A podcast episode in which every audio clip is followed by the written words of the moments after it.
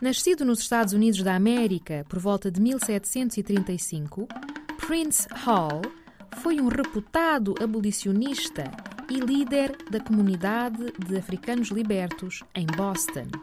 Defendeu o direito à educação para as crianças afro-americanas. É também considerado o fundador da maçonaria negra nesse país. Prince Hall é hoje tido como um dos líderes negros mais influentes nos Estados Unidos da América nos finais do século XVIII. Faleceu em 1807.